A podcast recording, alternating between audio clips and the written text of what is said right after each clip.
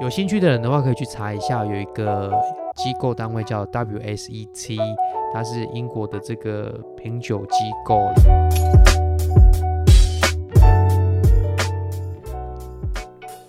本集节目由辅仁大学没有赞助的神父啤酒。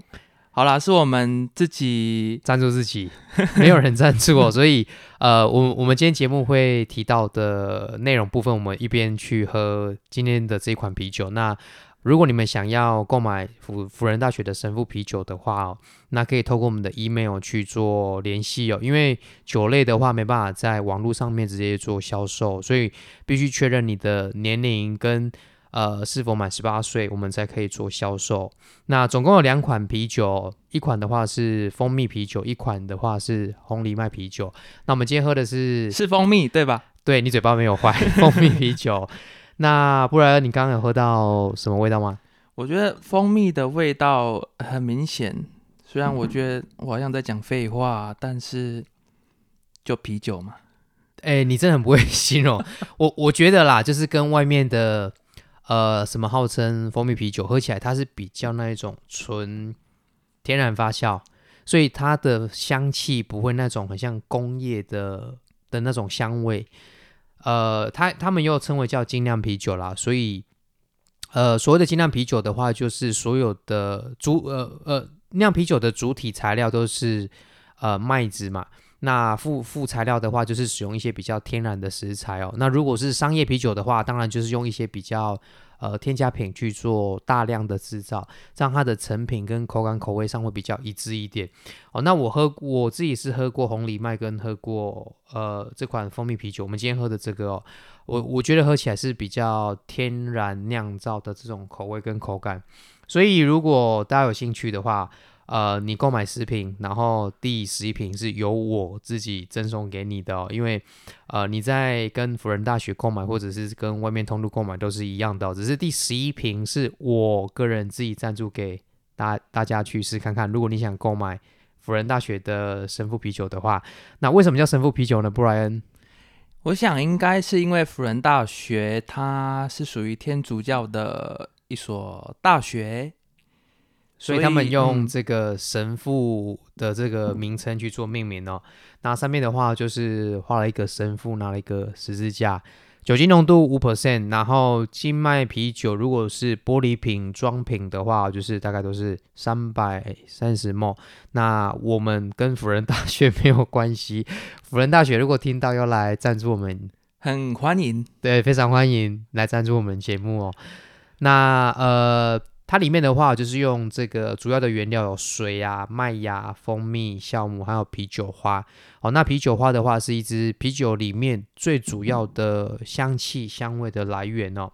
如果啤酒要香味比较浓郁的话，就是要加比较多的这个啤酒花。好，那另外一个部分的话，就是啤酒花会带来比较多的苦味的口感。所以如果你比较想要啤酒花多一点，可是你又不想要。苦味呢？这个真的是很难去做选择啦，因为毕竟你要香味多，就势必得要加比较多的这个啤酒花哦。那以两款来讲的话，红藜麦的口感会稍微的苦味一点。那我们今天喝的蜂蜜啤酒算比较比较甜味比较比较明显一点。对，如果跟另外一支去做比较的话。它是比较稍微口感上比较甜一点点的这个口感哦，这个是我们今天在节目中有喝到的这个一款啤酒的部分哦。好，那其实我觉得这款啤酒它的它的这个瓶身的那个标志，我觉得它是蛮有趣的，它给我的感觉很像是呃一个英国的剧叫做《福尔摩斯》。福尔摩斯吧，福尔摩斯，对，对，就是他用一个剪影神父的剪影的形式这样子。对，我觉得除了喝之外，还是我觉得蛮适合收藏。会有人收藏这种东西吗？不会，这个应该喝完就会收了吧。好好，不管怎么样，如果就是各位听众，你对于我们今天所喝的这一款，哎，有兴趣的话，都可以。到我们就是下方的说明栏那边有我们的官方 email，然后你可以直接 email 去做订购。你十瓶的话，我们我们就送你第十一瓶，好，这是赠送你一瓶哦。这个是提到了今天节目介绍到的这个酒款的部分哦。好，那最后还是要提醒各位大家，就是呃，喝酒不开车，然后开车一定不能喝酒。那未满十八岁的话，也一定不能饮酒。Hello，大家好，欢迎收听车上老司机，我是布莱恩。那我们今天要访问的是我们的老师李月林。那可能各位听众今天是第一次来听我们的节目，或是还对这个节目没有到那么的熟悉。那我在这边再次的跟各位说明一下。那待会节目结束之后，如果各位诶有兴趣的话，都可以再回去听我们的第一集，那里面都有我们的这个。呃，我们主持人的介绍啊，跟我们节目的走向跟内容等等。不过，首先呢，我想先在这边跟各位听众说一下，我是怎么跟老师认识的。虽然上一集有提到，但是呃，我觉得还是可以再说一下这个非常特别的故事。那我记得那是在我记得应该是大二还大三的下学期。然后我有一个朋友的，他选修了一堂英文课，然后那堂英文课的老师刚好那一天请假，然后是有一个呃代课的老师去上课，那就是由这一位代课老师，呃，经由一个非常我觉得蛮复杂的过程等等的，就这样认识的，无意间认识的老师，哎，李月林老师。然后才有今天的这样的一个牵线。那我跟他认识到今天也是应该有七年了吧？差不多七年了。我记得没有去记哪一年开始啊？对。然后我记得那时候还很，我记得那时候才大，我我忘记大几了，但就是大二左右。哎，应该是对。然后。反正呢，最终就是认识了老师，然后当当中我们也去了，一起去了蛮多的国家旅行。然后我那时候在诶英国读书的时候，老师他也有他，因为就是他有多重职业的这个这个这这个这这个身份合法啦，我没有在运毒之类的，就是呃在学校上课嘛，所以会有寒暑假的时间，所以寒暑假。因为自己又很喜欢旅游，所以寒暑假就跑到国外去，跑到欧洲，然后顺便办带活动。那因为活动跟活动之间会有一些空档，所以就跑去找布莱恩说：“哎，那你要不要跑出来，呃，吃饭聊聊天，碰碰面这样？因为很久没有碰面嘛，所以就是呃，在国外我们也有约时间，然后碰面聊天这样子。对，然后毕业之后，我我毕业之后回来台湾，那我们这。中间也都还有联络啊，等等的，所以这大概就是我跟老师的一个认识的过程。那刚有提到，就是老师他本身除了是大学的老师之外，他还有，哎，他同时横跨就是斜杠了很多的产业啊，跟职业身份。那他目前的话，除了在大学当老师之外，他还在筹备他个人的公司。那同时，他也是呃李科勇文教基金会的董事。那欧洲文艺术呃欧洲艺术文化学会的常务理事。那他是一那同时也是也是一位拥有呃英国品酒师执照的品酒师。那像刚刚他有提到，他在寒暑假的时候都会带团到。欧洲那边，所以他同时也是一位领队跟导游。那待会会由他这边来更详细的来介绍他自己的这个这个这个职业身份啊，还有他的生活背景等等。那我们现在是不是就先请老师来跟大家说一下他目前的呃职业的状况？刚呃布莱恩有提到，我自己是在大学任教，那。自己的兴趣关系啦，所以目前在筹备自己 想要的这个公司类型。那除了这个以外哦，我也被邀请去担任李克勇文教基金会的董事哦。那这边稍微跟大家说明一下哦，呃，李克勇文教基金会的话，其其实是呃他们家族的后代，那共同成立一个基金会，想要纪念他们的呃以前他们的这个长辈叫李克勇先生哦。那为了回馈给社会，以及帮助更多可能弱势或者比较。呃，生活上需要得到一些帮助的人，所以他们成立的这个基金会来帮助。那希望所有的小孩，不管你是不是弱势哦，都可以透过教育来改善自己的呃就学就业的这个状况。呃，如果有兴趣的听众，你可以自己上网去查理科永文教基金会，他们在全台从北到南，从东到西，有他们捐了呃蛮多的这个图书馆。其实我们蛮。佩服他们，因为说真的，成立一个基金会，然后你捐图书馆是要花，我不知道，但我我我猜可能一个图书馆大概吧，要花个两三千万跑不掉，可能要哦。对啊，那我我我我被邀请去担任，是因为呃，希望可以透过一些比较年轻的一代，然后去结合整个基金会的运作，让更多人去知道、认识、了解这个基金会的部分呢。那除了这个以外哦，我自己也我蛮有趣。那时候大三，那因为有个老师的关系哦，他就问我说：“哎，你要不要去考领队导游？”那那那个时候其实没有很好考。那以前是念英文系嘛，就偷偷报了这个英语的领队导游，然后就透过英文科部分去拉分，所以 所以我就哎。平均我我超过七十分啊，平均必须要考两个专业科目，然后一个历史地理，然后一个是英文科的部分，就平均不七十几分，忘记有七十几还八十几。那我我那时候蛮有趣的部分是，我觉得，哎，这个是国家考试，我有办法过吗？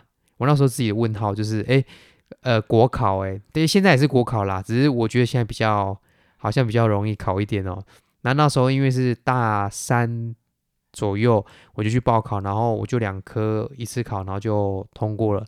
哦，其实如果有想要从事这个领域，或者是想要准备领队导游的，其实你稍微花一点时间念一下书，准备一下这个呃法规，因为法规比较难嘛，毕竟法规还会去做更改，然后可能考你说呃。几年到几年，然后罚多少钱到多少钱，这个东西会比较难准备一点。好，那这个身份就是自己去跑去当，呃，教这个品酒部分哦。这个是因为我那时候在呃英国念书，其实我跟布莱恩一样，都是在英国念书哦。那我我自己在那边念书的时候，就刚好上完课。那上课期间，有一次我同学跟我说：“哎，那你要不要去上品酒课？”那我就问我那个同学说。你你确定我们有办法吗？他说走啊，那就去看看呐。那我们两个就去考，我们就去上课考试之后，然后就通过了。好，所以我后来在学校那边自己上通过第一级之后呢，那接着就是一步一步往上哦。那个是我在英国的部分，有兴趣的人的话可以去查一下，有一个机构单位叫 WSET，它是英国的这个品酒机构，在台湾也有，只是说。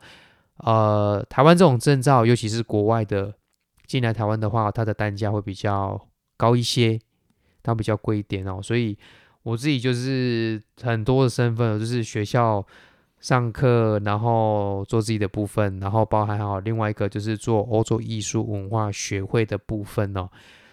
那学会的部分的话，到底在干嘛？就是我们想透过几个老师，然后去。呃，推广吧一些欧洲艺术文化的东西哦，然后让更多人有机会去接触得到，而不是说好像要去学、认识、知道这些东西都要花费一个一个数目的金钱才可以学到的东西。好，这个是我自己目前 是真的很忙碌，我要做这个、做这个、做这个，所以很多事情要处理哦。老师，你有提到，就是说你是呃英文系毕业的，然后去考一个呃外语领队的部分。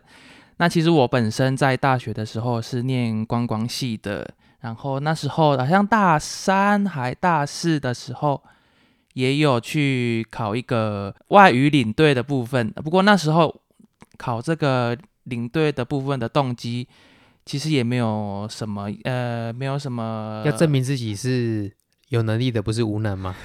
对，那时候也没有老师去 push 我做这件事情，反而是因为那时候看到戏班那边有一个好像是观光系的学生去考了外语领队的证照之后，就有直接毕业奖学金可以拿。哦，是奖学金 三百块之类的吗？我我忘了，有点太久了。不过那时候因为有这笔奖学金，然后我我就有一个动机想要去考，因为想要拿这个奖学金去诶国外旅行，诶非常好的借口。但是我那时候去考的时候，其实是没有考过的，呃，就是出在英文太差。所以真的要鼓励大家，就是不要觉得自己英文差，然后你就没有办法。像布莱恩这样子，他后来还是到英国念书，他想办法把雅思考到学校的入学门槛哦。对，还最后毕业的时候还用英文写了大概一万三千个字的论文。所以应该不至于太差啦。不过我最后还是有去考到英文呃外外文领队的这个执照，只是我没有去培训，所以没有最后的那一个正式的执照。那那时候其实是呃在当兵的时候，大家都知道，现在当兵可能相对以前比较呃轻松一点，所以就相对多的时间去准备我的领队的考试。那对，就这样。考完了也就拿到了，只是最后没有去培训啊。不过，呃，我想拉回来，就是说，老师，你刚刚有提到，呃，你有横跨了这么多的身份，那我想聊聊你的背景。那你们家也是从事相关的背景吗？这么多不同的产业啊？其实，呃，关于我自己部分，我家是完全完全是没有相关。就是完全跟这个是真的是没有一个扯得上关系的哦。呃，我们家以前如果如果跟我很熟的朋友应该都会知道，就是我们家以前的话是在做从事畜牧业，我们家是在养猪的，台湾猪吧？对，这个一点现在可以讲吗？对，可以啊，可以养台湾猪。对，我们家以前是在养猪的哦。然后，呃，我爸妈也不是什么高级教育分子啊，也不是什么。什么教育程度很高？我我没有记错的话，我爸是念到初中毕业。那我妈的话是，我妈应该不会听啦，所以她也不知道我讲的话，也也也不知道是不是坏话。我妈是国小毕业哦。那他们那个年代的话，其实呃，女生本来就是没办法像男生一样得到比较高的教育水准。那我妈是念到国小毕业啦，所以基本的什么。她也不是文盲啊，我妈可以阅读，可以写字哦。就是他们那时候女生是念到国小这样子哦，那家里的兄的哥哥或弟弟才会继续往上念哦。那我自己的部分是我爸我妈他们的呃教育程度没那么高嘛，所以其实我在求学过程中，他们是完全完全帮不上我什么。我我记得啦，就是我在国小的时候，他们可能会。陪我念书，他们会陪读，就是可能教我一些题目。那国中以后，他们就直接跟我说：“哎，不好意思，我没办法教你哦，所以你要自己想办法。”所以我记得那我那时候国中是，呃，我爸妈会直接跟我说：“哎，你要不要去补习？你应该也有补过吧？你国中的时候超多。对，你看，哎，我们好像有差一定的时间，但都差不多，因为呃，他们会直接跟我说。他没办法帮我，那再加上我们家是在养猪的嘛，因为平常，呃，养猪这件事情其实是从早到晚都是要做的一个工作。其实我就可以开集聊这个养猪的事情呢，很多事可以讲，好像可以哦。因为我们家呃那些工作内容基本上我都做过啦，就是你可能想得到的哦，而且可能很多人不知道说，哎，养养猪业、畜牧业到底在干嘛？那总而言之，就是我们就在养猪嘛，所以家里这些工作状况从小就要去帮忙。那爸妈就忙他们的工作，他们也没办法帮我在学业上有有一些呃帮助。我永远记得我小时候吧，国中对国中的时候，那时候很流行一种东西，就是呃什么学习助理之类的。那我记得那一天有一个业务到我们家。跟我爸妈推销说，呃小朋友可能学习有任何状况，那你买这一套设备，那会随时有人可以解决他的问题。那那套设备我也不知道多少钱哦。总而言之，就是你买了设备之后，他会呃附赠一台传真机。那你在学习课业上，你有任何的问题，你随时把你的问题写在传真纸上面，哎，不对，写在一张纸上面，然后传真过去给他，他就马上帮你解答出来，然后再回传过来给你。哎，但我觉得，哎，是不是服务好像蛮好的？哎，那个时候，那个时候算是很潮的东西哦，所以我记得那时候问我们班上。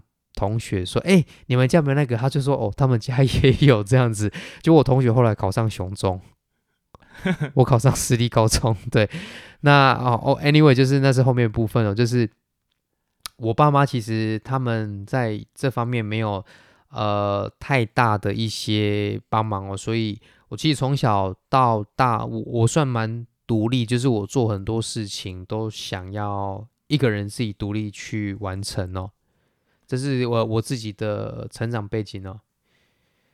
好，那就是你目前有这么多的这个职业身份啊，像刚刚你有提到的是老师啊，然后一个是老板啊、董事啊、常务理事啊等等的。那在这么多的职业身份里面，哪一个是你第一个去从事的工作呢？呃，我第一个工作算是。国外念完书回到台湾，然后回来台湾之后，你要靠双手去工作嘛，所以我刚回来不敢跟我爸妈拿钱，所以 赶快去外面找工作。那那时候可以做的啊，就是呃自己不排斥，然后也觉得算蛮有趣的，就是去上课。我我不喜欢，诶，这是我个人自己哦，不喜欢教小朋友，因为觉得小朋友可能比较没办法。控制，所以那时候我就决定说，那我就去大学任教。这样，那大学任教好处就是，我同时又可以有寒暑假，那可以到国外去玩。然后我自己的本身，呃，喜欢的这个兴趣，它也同时可以进行，所以我就选择了这个职业。那当老师的过程中，我觉得蛮有趣的是，我去面试应征不同的学校，然后我也顺利的上了。这个学校哦，然后后来会有遇到朋友说啊，你是不是有靠什么关系？我说没有，我们家什么关系都没有啊。你觉得 我有什么关系可以靠？所以后来就也也意外走上就是当老师这条路了。那这样听下来，就是你从事老师这个呃这个职业也算是相对蛮长的一段时间了。那你有什么？建议是，嗯，那你会建议就是可能现在可能还是大学生啊的这些同学，或是你即将毕业的同学，你会建议他们去从事教职的部分嘛？不管是可能大学的教职啊，或是大学以下这些可能国高中生啊，或是小朋友等等的。呃，其实从事不从事教职，我觉得这个要看个人自己的职业规划。像如果是我自己的的我自己的部分的话，就是当初我爸妈其实他们蛮希望我找一个比较稳定的工作，然后在工作过程中可能就像一个公务人员，领固定的薪水，然后呃工作跟休息它是分得很清楚的。但是我自己的部分的话，我比较不喜欢那一种。每天好像做相同的东西，就是例如说当公务员这件事情，我自己个人部分的话，会没有很喜欢这个部分，所以那时候在选择工作的话，我我是直接跟我爸妈 说，呃，我不想当公，我不想当公务人员，我觉得他很无聊。可是我爸妈又拿我没辙，所以那时候就回来台湾嘛，然后就去做教职这个工作。那对于接下来从事教职到底是不是一个好的选项？我自己的部分呢，我觉得说，如果你个性上，或者是你觉得你你想要从事的是一个比较稳定、没有变化的话，选择教职，你可能要稍微思考一下，因为少子化一定是未来的趋势啊。就现在小孩是越来越少的嘛。那如果你真的要从事教职的部分的话，接下来我觉得小朋友可能会不管了，就是可能高中以下的学生或者是小孩可能会比较不好去带。那不不能像以前，我觉得以前蛮好教，就是老师说怎样，底下全部就是要听。可是现在就是要有更多不同的方法方式，更多元的教育。那小孩的个性，包含还有面对家长的部分，这个都要去思考的。接下来的遇到的挑战。